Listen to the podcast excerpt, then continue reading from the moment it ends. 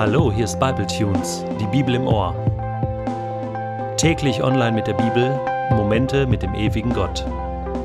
Der heutige Bible Tune steht in Genesis 50, dem letzten Kapitel des Buches Genesis und wird gelesen aus der Hoffnung für alle. Josef warf sich über seinen Vater, küsste ihn und weinte laut.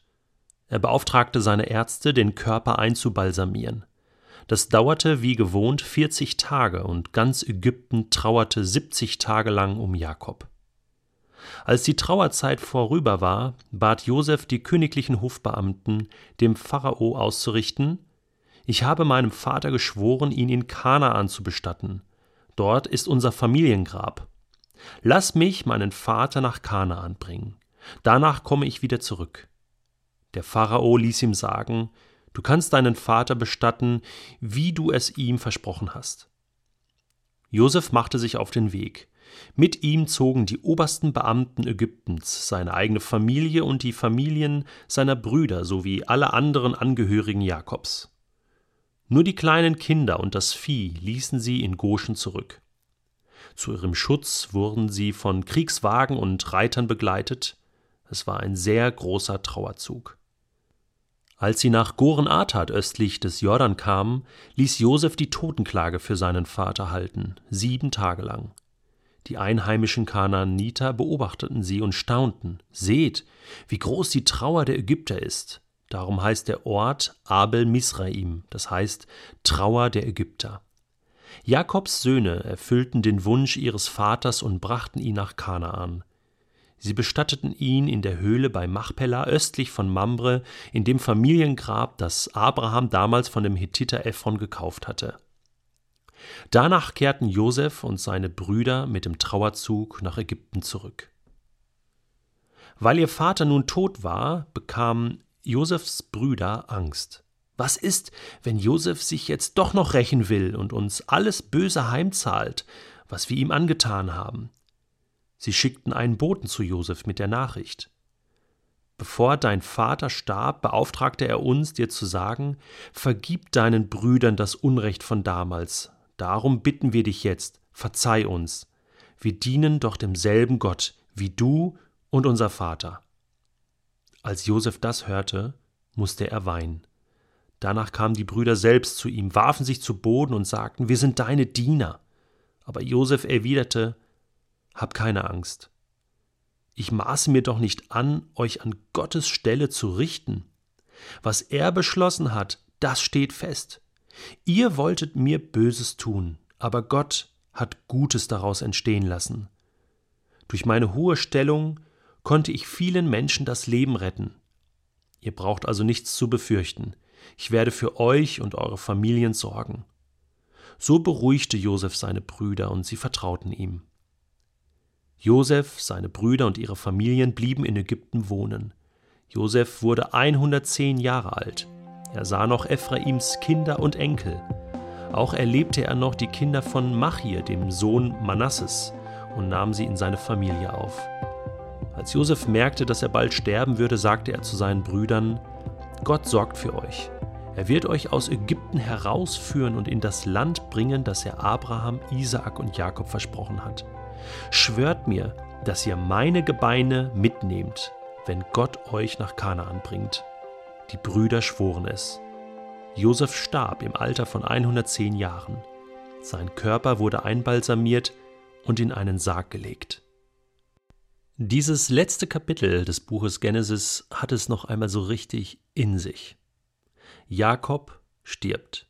Der letzte Patriarch sozusagen, des ersten Buch Moses stirbt und was wir dann erleben an Trauer, an diesem Trauerzug, das gleicht schon einem Staatsbegräbnis, ein Riesenaufwand und eine riesige Trauer, die dort über die ganze Familie Jakobs, aber auch über Ägypten fällt. Es wird getrauert um Jakob und er wird, so hat man es ihm versprochen, zurückgebracht in das Land Kanaan und dort begraben in dem Familiengrab.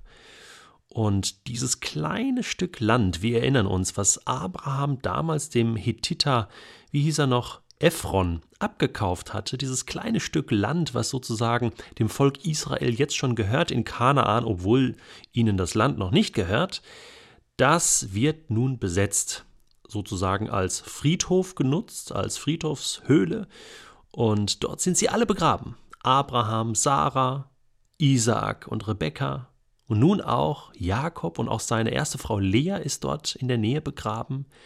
Rahel ist ja in Bethlehem begraben. Und es sind schon mal alle begraben, alle, alle Stammväter sozusagen liegen dort schon mal begraben und halten sozusagen die Stellung, sind sozusagen die Vorhut des Volkes Israel dort in dem Land, so wie ein Pfand, was schon mal hineingelegt wird in die Erde und was das Volk Israel später, wenn sie dann im zweiten Buch Mose zurückkommen aus Ägypten, das wird noch eine große Geschichte werden, werden sie dieses Pfand einlösen.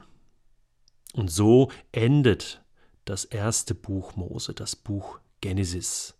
Es gibt noch einen Höhepunkt, und das ist die Versöhnung zwischen den Brüdern, also den Söhnen von Jakob und Josef. Ein tolles Beispiel im Alten Testament, wie Vergebung und Versöhnung wirklich auch dort funktioniert hat. Nach dem Tod von Jakob hatten die anderen Brüder Angst, dass Josef sie nun doch noch bestrafen wird. Und sie bitten ihn um ein Gespräch und es ist toll, wie hier beschrieben wird, dass sie um Vergebung bitten, sich aber auch sozusagen zu Boden werfen und, und wirklich äh, demütig sind vor Josef. Und er nutzt das überhaupt nicht aus auch wenn es eigentlich hier gekonnt hätte, sondern er vergibt von ganzem Herzen. Und das tut er nicht in dieser Situation erst, sondern das hat er schon lange getan, weil er gemerkt hat, dass hier eine höhere Macht die ganze Zeit im Spiel war. Und dieser Satz Josefs, der ist wirklich, der geht in die Geschichte ein und er ist bis heute ein, ein entscheidender Satz, wenn es um Vergebung und Versöhnung zwischen Menschen geht. Er sagt, ihr habt es böse gedacht, aber Gott hat etwas Gutes daraus gemacht. Also selbst wenn Menschen sich böse Gedanken machen, sich böse Handlungen überlegen, kann Gott aus diesem Bösen etwas Gutes machen. Das ist unglaublich. Und das kann nur Gott. Und Josef hat es am eigenen Leib erlebt. Und deswegen, weil er das weiß, dass dieser Gott mit ihm ist und dass er hier nicht der Entscheidende ist, der jetzt hier den Beleidigten spielen kann, sondern weil er weiß, Gott hat noch was viel Größeres vor mit diesem Volk. Er will sie zurückführen in das Land Kanaan. Und weil er ein Rädchen ist in dieser Geschichte und sich hier nicht querstellen will, deswegen vergibt er und versöhnt sich mit seinen Brüdern und sagt, hey, das ist so wichtig, es ist ein Neuanfang. Wir sind eine große Familie und Gott wird aus uns ein großes Volk machen. Er hält diesen Stab weiter, dieses, diese Verheißung von Abraham, Isaak und Jakob. Josef gibt sie hier weiter und sagt: Hey, wenn ich sterbe, dann möchte ich auch nach Kanaan. Ich, ich, da ist meine Heimat. Es ist nicht Ägypten, wohin ihr mich verkauft habt, sondern das Land Israel da gehöre ich hin, da möchte ich sein, bitte versprecht mir, dass ihr mich mitnehmt. Und so endet dieses Buch Genesis mit diesem fantastischen Höhepunkt. Und es endet auch das erste Buch, was Bible Tunes nun mit 82 Episoden behandelt hat.